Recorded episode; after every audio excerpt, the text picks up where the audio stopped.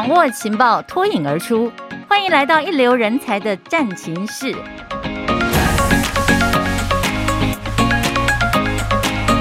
嗨，朋友们，您好！今天人才战情室播出第二集，我是主持人彭云芳。毕业季到了，正是企业抢人才的紧张时刻了。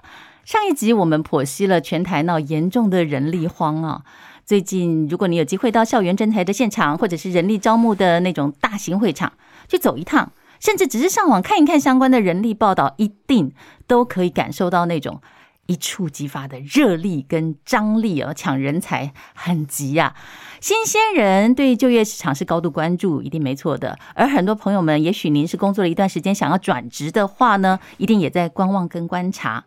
那么，对急需要人才的企业来说，台湾人才固然潜力无限，但毕竟人数有限啊，要怎么样去找到好的、对的、一拍即合、两情相悦的人才？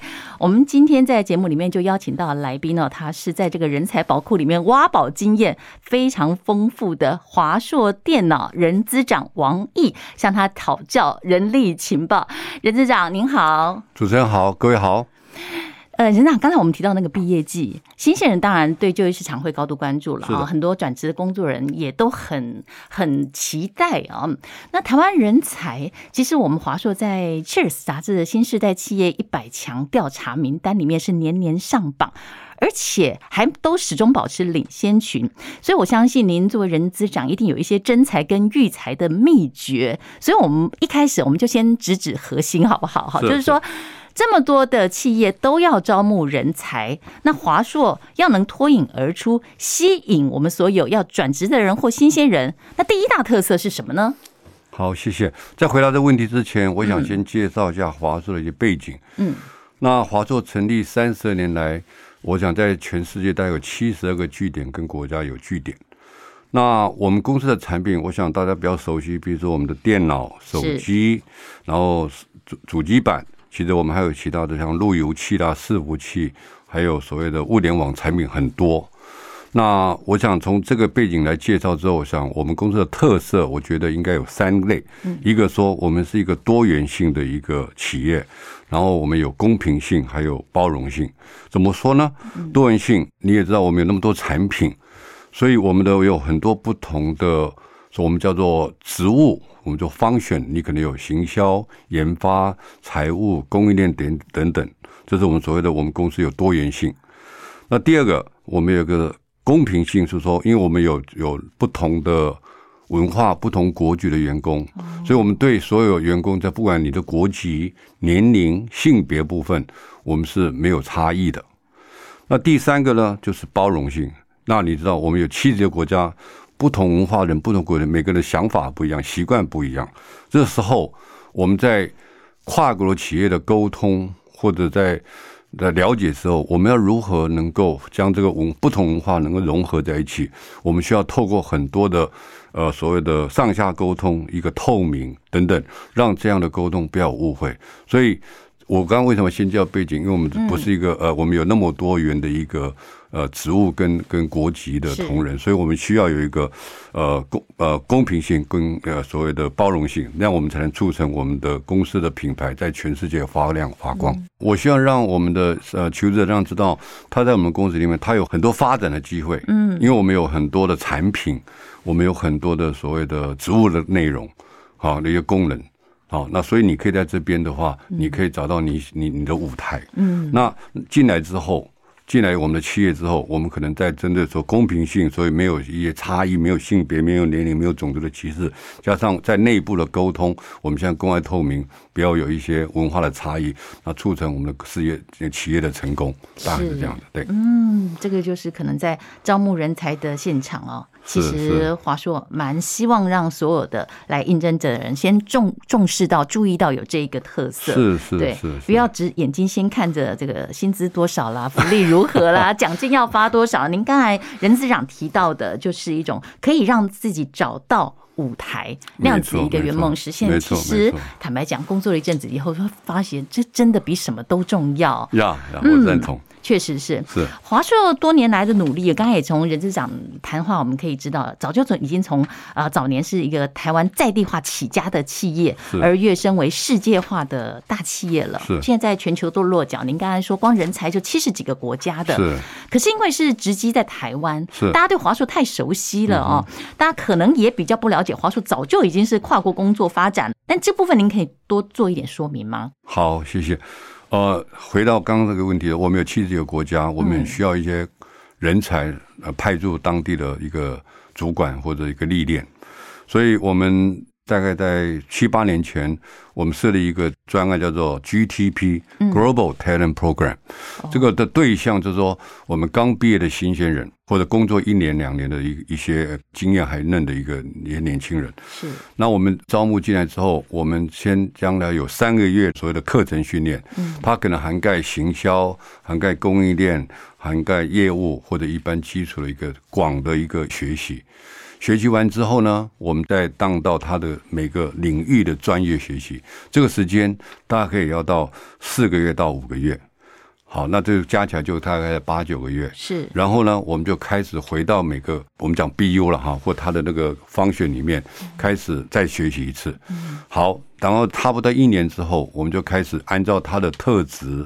啊，还有外面的职缺的需求等等，我们在外派或者留在我们总部，这是我们的这 GTP。那这个对象，倒比较是社会新鲜人为主。哦，好，然后因为社会新鲜人他比较一张白纸，我觉得有些东西他可以学到新的东西的时候，他派到国外去或者我们的企业学习，他比较快一点。嗯，那这是针对新鲜人。是。那第二个就是说，如果在职的员工，呃，我们会有一点轮调的制度。轮调制度就是说，今天我们有几个成功的案例，就是说，我们派出到国外的一些主管或者员工，他在当地 locate 一阵子之后，然后他有轮调机制之后，他慢慢能力凸显出来之后，他就升为一个，比如说 country head 等等等等，或 territory head。那这种人在当地他打过很多仗，他也了解当地的市场或者区域的市场之后。他因为不管是 career 的发展，或他个人意愿和公司的调动，他回来总部之后，他可以在总部里面用当地的市场、当地的眼光来 locate 在我们的总部这边，而不是我们总部只用总部的市场去看当地，这会有一些差距。所以这样的交流，这样让整个我们的视野或我们的经营会更广泛，而且这样不要对这样子，我觉得是一个很好的论调制度。那我常讲的，因为公司有这样的一个舞台，你才能发挥。是让他能够轮调。那第二个就是说，我们公司也大概有，呃，快到将近一百位外籍员工。哦，好，那这位一百位员工，有的他诶，他喜欢台湾，他过来这边；有些他想来台湾历练。那有些如果他留在台湾，当然他对当地的文化、当地语言很清楚。那在我们这边，他也能够服务，然后来 support 我们的当地的业务或行销。相反来讲，那如果他哪一天他想回到母国去，那他又了解我们总部的经营模式、运作的方式，诶，他回到当地的国家，他又能够跟我们台湾总部这边又能够一起连接在一起。我觉得这样的一个东西是非常好的一个制度。嗯，那我们在七八年实施之后，我们发觉这是非常好的一个方法，促进当地跟我们 HQ 就总部的一个交流。所以我们会持续扩大。刚开始的时候，我们就业务的一个方选，后来我们扩展到行销。克服这些，那我们就得到很好的回响。我觉得这是很好的一个舞台跟机会。我觉得真的是非常大的一个特色，是轮调的制度。就像您说的，其实我们不只是待在台湾看全球，呃所谓叫做放眼四海，但事实上我们也可以到四海去哦，再回头来看台湾，这样也许这个眼光更透彻，彼此之间更没有障碍，不会太局限了。不仅是企业这样做，而且对新鲜人有这样的轮调制度，然后也让所有已经工作一段时间的呃这些在职的员工，他们也能够扩展他的视野。是的，尤其有很多人，他可能在台湾待了一段时间以后，他也很想啊，把自己的整个视野提高。哦，我有这种超高的呃挑高的 国际视野，能够看得更多。那在华硕有这样子的一个机会，那其实也有很多人到了一个职场以后哦，常常就是一个位置哦，一直做做做做到觉得好像已经这个呃人在这里哦，头脑跟心神不在这里了哦，已经这个没有挑战性的。那事实上要不断的挑战，不断的提升，而而且必须要公司里面给这样子一个舞台。没错，嗯，对，这个就是所谓的 GTP 哈。Yeah. 嗯，好，然后再讲在现在这个人才这么竞争哦，其实以人资长来讲啊，代表企业常常要去找那个最佳人才。嗯哼，那我们现在站求职者的角度也来看哦，其实也蛮希望我们要找到工作，就是要能够发挥，能够适性。当然啦，机会是留给准备好的人了。是，所以人资长，您可不可以跟我们分享一下？因为您常年有很多丰富的招募人才的经验，有没有什么样的求职者是出现在您面前以后，您面试以后就真的最想要把他留住的？您建议说，我们求职者如果听了您这一段话，就可以自己怎么样做，把自己准备好，成为那个哦不能错过的人才？呃，这答案有很多了。如果说因为我只选一两个好了。嗯，我在面谈的的过程里面，我我个人觉得我很在意两点。嗯，第一个，我希望来求职的人他知道自己想做什么，就是方向。嗯，那我发觉有些求职者，他真的只只为了找工作就找工作，他不知道他想他的兴趣、他的特长可以做什么。好，就您刚刚讲的，哎，钱多他来。嗯。我我我们有些呃，肯定得来这么一阵之后，他我们去呃来这我这为薪水，他可能为薪水。花姐他离职，我们有访谈他为什么？他觉得他不是他的兴趣。我说您工作那么多年，你现在知道吗？哦，好，所以到我希望求职者来之前，我我都会问他，他他他想做什么？你真的了解自己的是特长特质想做什么吗？是。好，这是呃，如果他连方向都不清，我是建议他。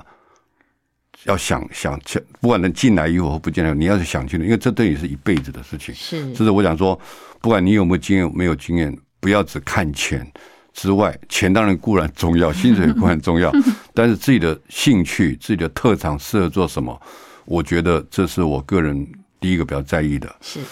那第二个就是说，我希望 candidate 有一个所谓的成长心态。嗯，这样心态，我想这本书可能在前一年、两年前做过，很非常的有呃，发布了很多。嗯，那我想什么叫成长心态？简单讲，在在诠在诠释一下，就是说你这人是不是有正向思考，是不是有比较光明面？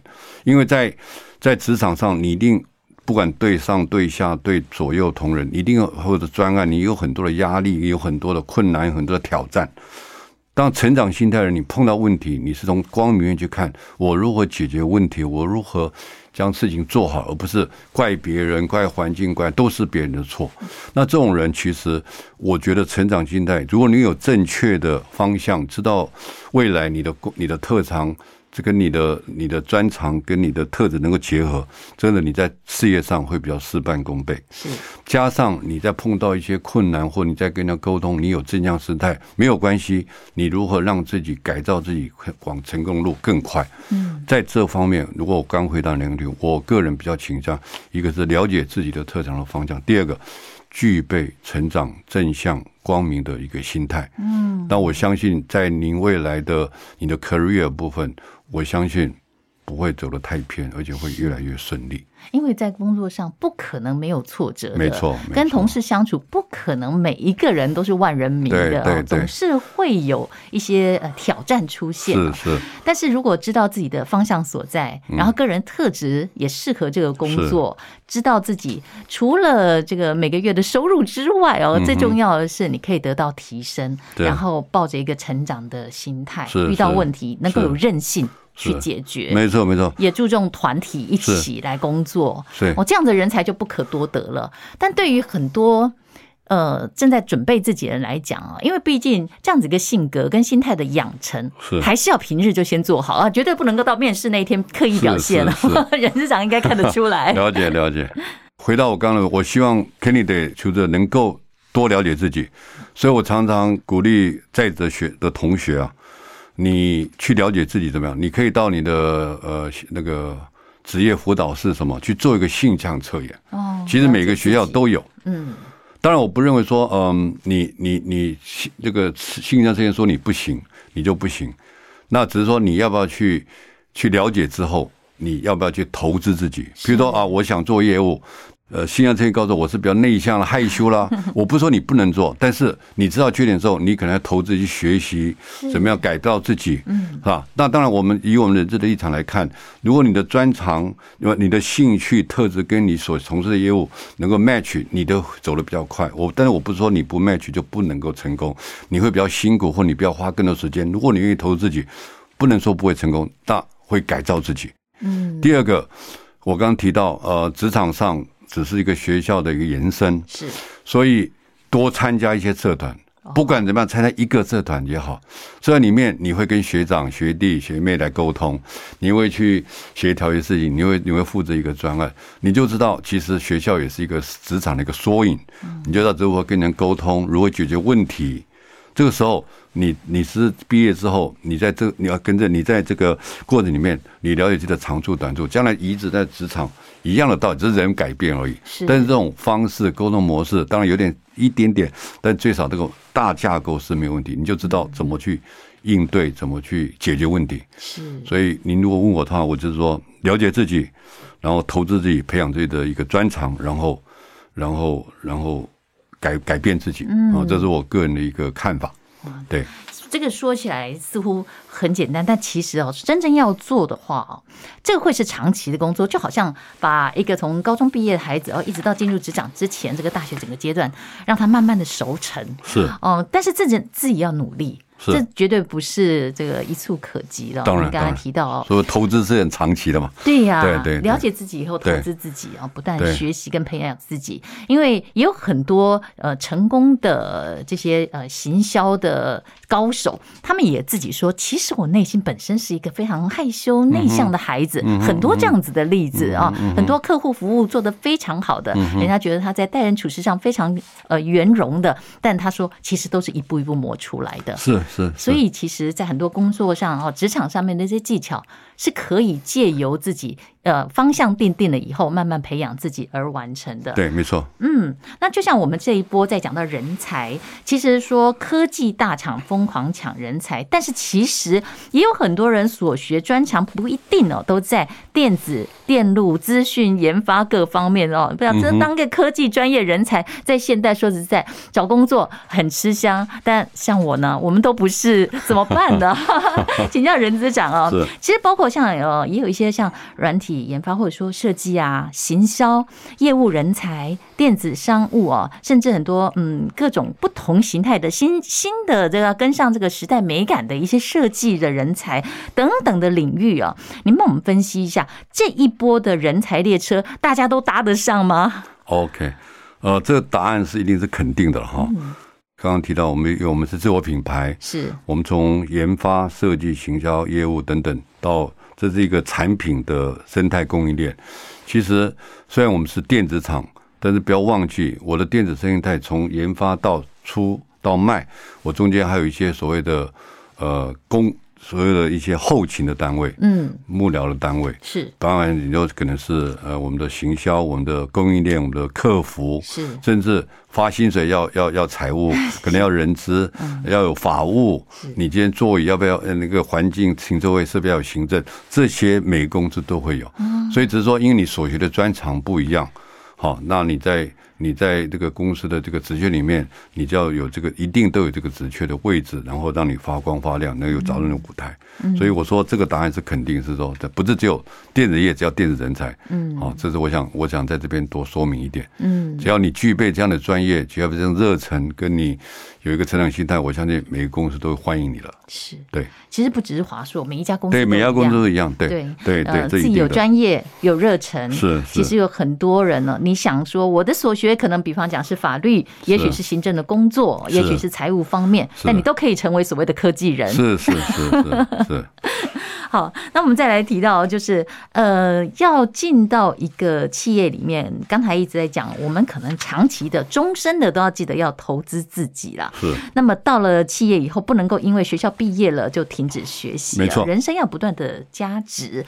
那对于呃人才培育的部分，以企业来讲。也反过来说，我们也不能够等到大学把人才都培育好了以后，我们再把他收到自己的这个呃厂里面来工作，对不对？我们总是希望还对一般学校的在学生就开始哦，能够培育那这个产学能够把这个落差全部都拉到几乎无落差的呃，直接毕业就可以进到公呃公司里面来，然后呢，这个呃学校里面所学的。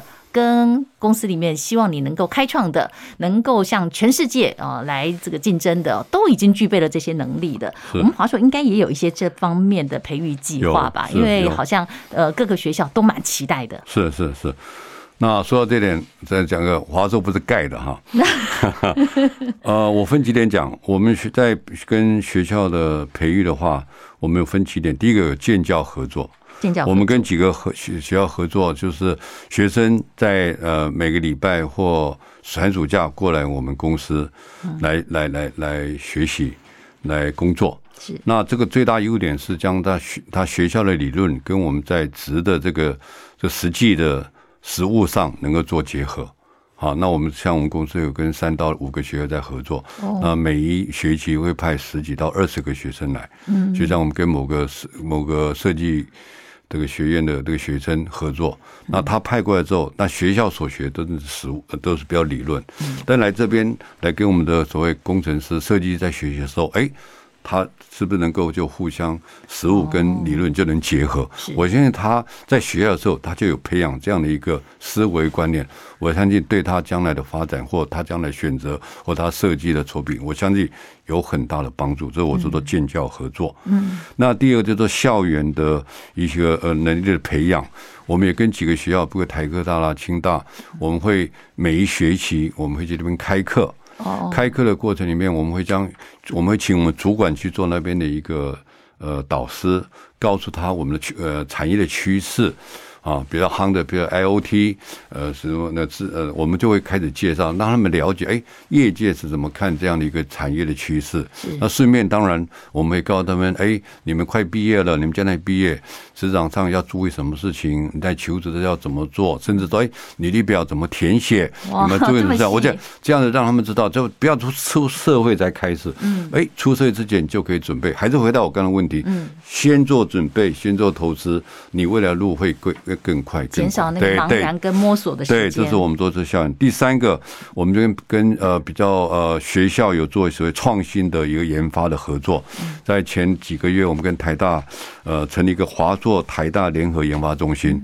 然后我想这个也呃呃也投资将将将一亿元的一个投资的经费。那我们现在主要 focus 在所谓的先进的电池啦、下下一时代电脑啦、物联网跟人工智慧等这个领域的一个研发。那有机会，我们可能也当然也有跟台大、清大、和呃成大、交大都能合作。那我们一部分，那这个这合作也同样的希望我们的学生、教授、产官学三方面能够合作。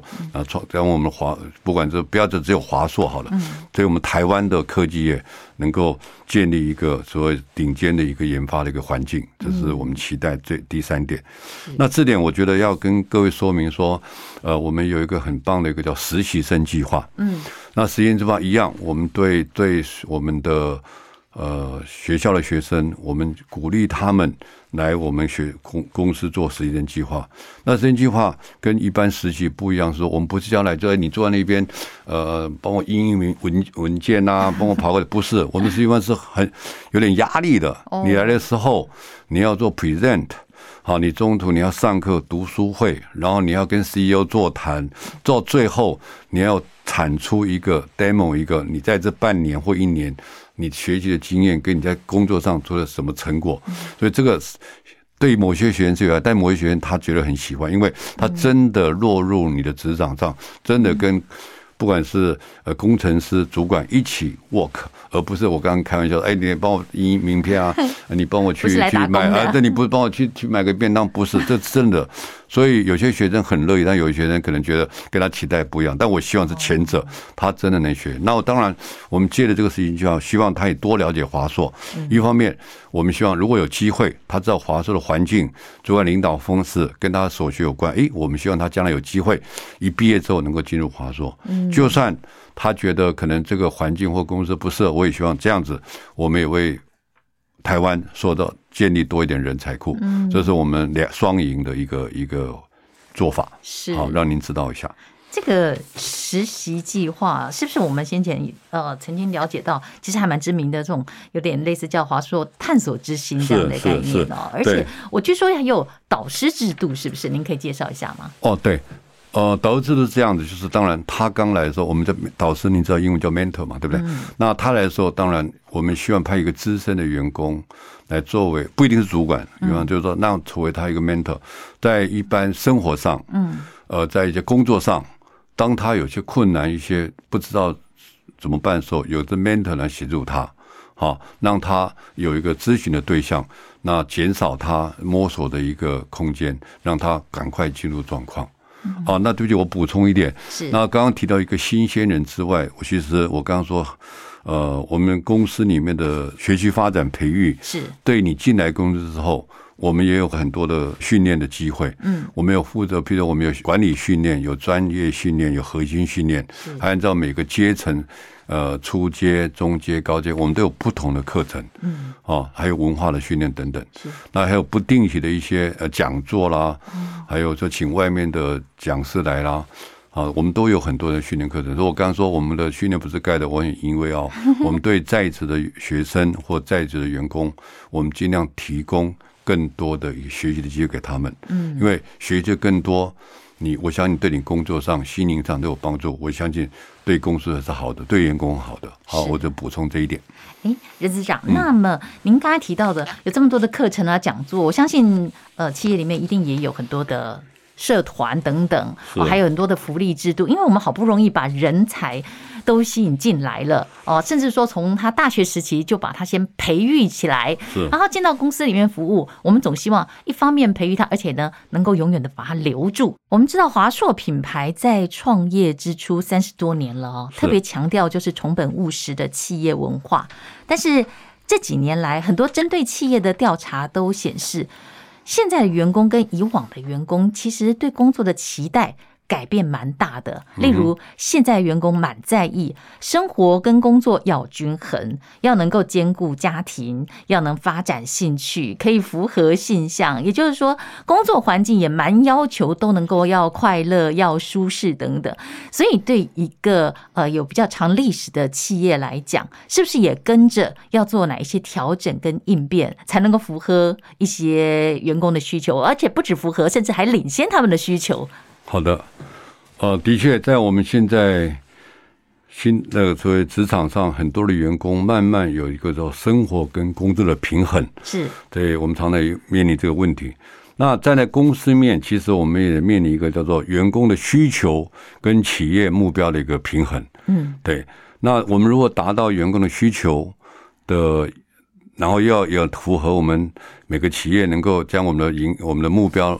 工作目标能够达成，这个平衡是互是相相互相的。嗯，那我觉得你这个问题来讲很简单，说员工生活面，我们在他的基本需求，我们一定我们一定要满足。嗯，就是我大概有分，比如说薪酬。哦，我想虽然不管怎么样，你都有理想，薪资还是一个非常重要的一个基因素。对，面包 哈。那我不管呃，每个公司有他的薪资的政策，跟他个人的公司的这个营业有关。那像我们公司，我们希望能够在业界，我们我们做的这个电脑业，我们最少能够有不呃有些领先的这个薪酬的一个水准。嗯，那再按照公司的这个绩效，再能给予额外的更更多的一个奖励。譬如去年公司盈利不错，在创新高，是那董事长这边也做了多了一点的，是说奖金的呃发放。我想这对。呃，我们的员工有很大的鼓励，就是说，哎，公司对对对，除了本来期待之外，又期待之外，因为董事长觉得我们公去年的疫情，呃，我们大家的努力，哎，也创造很好的业绩，所以呃，在可能在董事会决定了发给员工，而且是。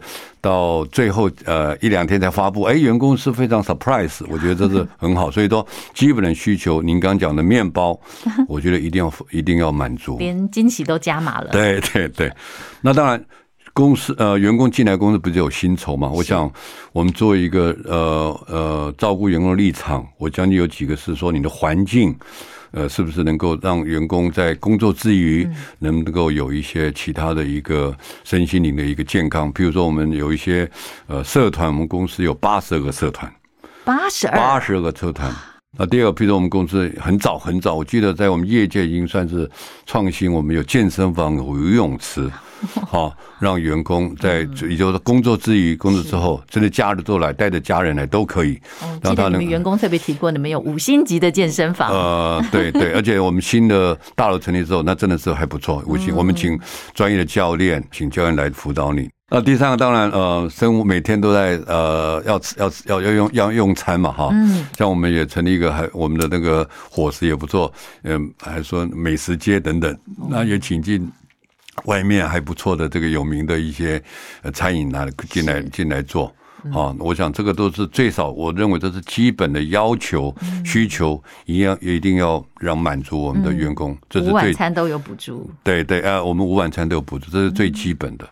那第一个我讲要讲个特别的，就是说员工，我们你跟你刚刚讲的很好，要有一个所谓的领先。嗯，那我记得是说在呃二零在两年前的疫情的时候。我们我们的 CEO 我开会之后就给我们一个很大的方针指示，我们要提前部署。嗯，当然提前部署就是说不要说政府说什么再做什么。是好，那我们那时候的开会就是说，当然政府做了什么决策之后，我们尽量将这个范围扩大。好，当当当我们那时候觉得。呃，我记得学校呃学的孩子那个，因为学校的关系停课关系，那我们公司很早宣布，如果你学你的孩子有因为学校或甚至你有觉得风险你要照顾，你就可以请假在家上班。对，对，这是我们提早做的。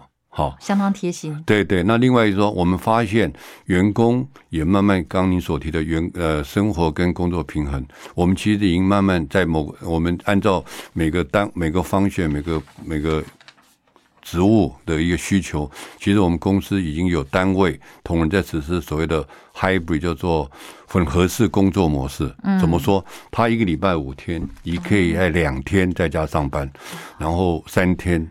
在公司，那这个模式我们先试试 run。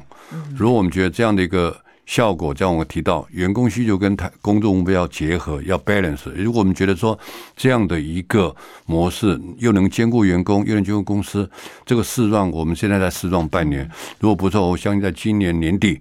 我们要我们看着按针对这个实施的成效做分析之后，我们可能可能会提出公司在更扩大这样的一个试状，就混合式的一个工作模式，也许成为常态性的工作形态。对对对对，我觉得这是很好。但针对我们新鲜，我刚讲兼顾到员工需求跟工作目标，这是我们想做的。嗯，那最后一点就是说，嗯，我们也知道。在公司那么多一万五千个员工，我们觉得很多的问题不一定马上被发现，所以我们下一次未来我们想推一个叫员工意见调查、经验度调查。我们希望借着每一年的调查，真正了解公司的员工在某哪些方面，他觉得是。做得好的，做得不好，那这样针对这样的情况，我们可以有基本需求，能有特别的，加上未来预防。我希望将这方面做得很好，让员工的心声能够听到。那我们来做一个很好的规划跟应变。我相信这样对员工的，能够让他在平衡上。生活平衡、工作平衡，跟我们企业的员工需求跟企业企业目标的平衡，我觉得都可以双赢。是，这是我们想做到的。确实是双赢的。是，是，其实对于整个企业的成长，也是一个完全正向的。这确实是超前部署，想的很多。是。那现在有许多的年轻人，不晓得。啊，人资长有没有发现到，其实不一定会去追求大企业知名品牌哦，甚至很喜欢说啊，我就从一些新创的小事业来做起了啊。可是刚才听您分析，华硕其实一路有很多的培育人才的计划，然后在公司里面也有相当的呃，随着这个时事的趋势不断做的改革，感觉呃，包括这个轮调制度等等啊，有大企业的那种制度化，可是小事业呢，人家要追求的那种新创性跟挑战性，你们也兼具了。尤其也有许多跟全球人士同台沟通的那种大格局和国际视野，是不是您也可以来激励一下我们年轻的朋友们？如果想要打造一个亮丽的职涯的话，不妨就勇敢的到大企业里面来放手一搏。现在很需要人才。呀，嗯，这个问题有点难回答哈。就像有人喜欢吃中餐西餐，有人喜欢吃泰国菜、日本菜，是那。我从我尝试从两个角度来看好了，嗯，从资源是不是丰富，跟你在这个企业能学习到的广度跟深度这样议题是。如果从资源丰富的话，我当然认为在大企业，嗯，它的因为它的生态供应链那么大，你的资源是丰富的。哈，因为不管是你的 resource，不管给你的这资源都是比小公司来多，资金啊，你的、你的、你的资源都是绝对是够的。甚至说，呃，大公司你有尝试，你可以有失败尝试的经验，是因为我们还可以去补救。好，这是我说从资源丰富的大大企业是绝对是有优势的。那第二个，从学习的广度深度。当然，因为我刚刚谈到你，你今天就算你是负责某个单位，你有上下游、左右的的的的同才跟个不同的职务，你在虽然你在自己的职务上，你可以看到很多不同职务的一个操作，虽然你不一定了解，你借着开会啦、专案的合作，你很清楚别人在做什么，这个时候你就可以了解。呃，别人在做什么？譬如说，我知道有些很多单位的同仁，甚至我的单位同仁，他做一阵之后，诶，他发觉他兴趣，他想转换，哦，哎，这不是很好？因为他觉得他跟你你讲的，我做了可能很久了，很专了，但在在尝试中，我发觉我我我更喜欢往哪里走。那我们公司有轮调制度，哎，他就可以转过去，有机会，对公司对他多好。是，所以我觉得说，如果你问我说从。学习的广度跟资资源来讲，我当然觉得大企业比较好。当然，每一个菜都有它优缺点。像大企业做事可能是比较专。嗯。第二个，那专的话，如果你可以有轮调制度，是可以补救的。嗯。那第二就是说，当然缺点是大企业可能比较有僵硬的制度。嗯。那就要透过一般主管或我们人资或主管们能够将这个降到最低。嗯。接着，不管是调查或者怎么样，让让我们。公司或主管知道，哎，员工可能在忙，碰到一些挑战，我们去克服。所以这个有优点也有缺点。那如果你站在我个人立场，如果我今天是个孩子问我好了，或一个一个一个小孩子问我，爸爸的态度，好，那我会我会我会建议他先从大企业磨练。哦，大企业磨练之后，我刚刚讲你的资源，你就了解整个生态圈，你了解整个呃呃业务的做法。是，当如果你真的要到。创业或到一个小企业的时候，我觉得你十八般武艺会比较强啊。但如果你从小企业，当然弹弹性比较大，呃，你你比较能够学的，但是比较在浅层的学习，因为你必须一个人接很多。那那这个时候，你你看的是比较广，但是比较窄。嗯，所以你问我，如果孩子，今天我的孩子问我，我会说，先从大企业的去学习，是，然后看你的专长跟你的学习，你是不是要往。小企业走，那那时候再看，这是我个人觉得是这样，这是非常中肯的一个建议哦。确实，我们这个怀抱了呃热忱之外，这个专业的磨练还是需要一段时间的养成。嗯哼。那么刚才我们用爸爸的心态来对孩子说，我现在麻烦您，我们在台的人力，我们又回到人资长，尤其是您身为这个呃本土一流企业的人资长，可不可以请您谈一下？现在很多。呃，人力市场嘛，不断的在喊缺工，嗯、对不对？还有很多年轻人就说要跳槽抗通膨啊，嗯哼，所以凸显了企业求才若渴。那呃，您看这个现象，您对这个企业这个长期的缺才，应该是长期吧？是不是？您的看法怎么样？全台甚至全球？